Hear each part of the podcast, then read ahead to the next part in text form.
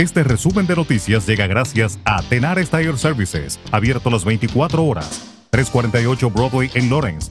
Teléfono 978-327-6802. Con varios actos fueron recordados el domingo los ataques terroristas del 11 de septiembre de 2001 en la Casa del Estado de Massachusetts. El día de reflexión comenzó con una ceremonia de izado de bandera y lectura de nombres en Ashburton Park, con la asistencia del gobernador Charlie Baker, la fiscal general Maura Healy y la alcaldesa de Boston Michelle Wu, entre otros. El programa completo de eventos del domingo en Beacon Hill incluyó un momento de silencio a las 8.30 de la mañana, una conmemoración a las 9.40 y un día de servicios a las 11 de la mañana y una ofrenda floral a la 1.30 de la tarde. Después de eso, la gente rindió homenaje a los socorristas y a los 14 miembros de la tripulación de vuelo de Massachusetts y la vicegobernadora Karen Polito presentó el premio anual Sweeney a la valentía civil. Mientras tanto, en la ciudad de Lawrence, el alcalde Brian de Peña, miembros del Consejo Municipal y la comunidad se unieron a los oficiales de emergencia y miembros del servicio para rendir homenaje a los caídos el 11 de septiembre de 2001.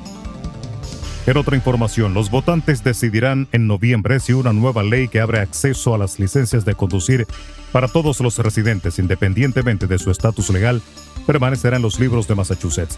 El gobernador Charlie Baker vetó la legislación en mayo, pero en junio la Cámara de Representantes de Massachusetts votó para anular el veto del gobernador 119 a 36.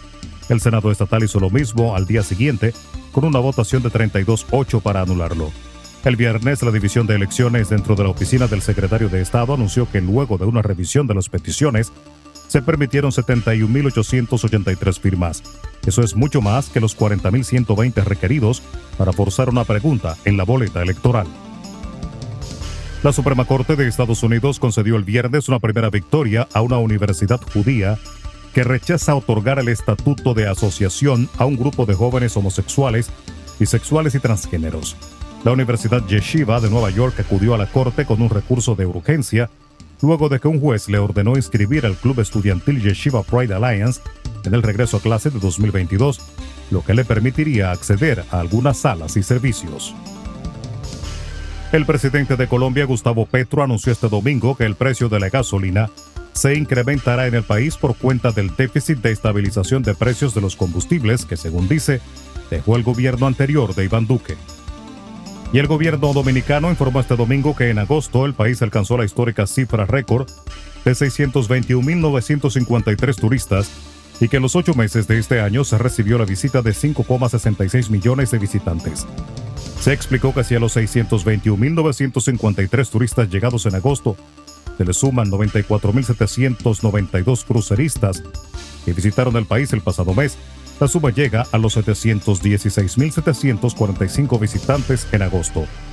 Estos datos fueron dados a conocer durante un acto encabezado por el presidente Luis Abinader y el ministro de Turismo David Collado, donde participaron funcionarios, empresarios, entre otros. Al pronunciar su discurso, el presidente Abinader dijo que el turismo crece en el país por encima de lo que lo hace el resto del mundo lo que asegura nos afianza como líderes y nos sitúa en un escenario de futuro muy esperanzador. Resumen de noticias. La verdad en acción. Jorge Auden.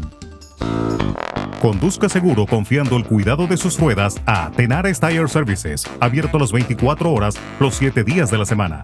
348 Broadway en Lawrence. Al comprar gomas nuevas, recibe reparación de por vida, además de otros servicios también de por vida. Tenares Tire Services también ofrece alineación y balanceo y autodetailing. Las mejores gomas nuevas y usadas en Tenares Tire Services, con el trato afable de Brian de Peña y su equipo. Tenares Tire Services, 348 Broadway en Lawrence. Teléfono 978-327-6802.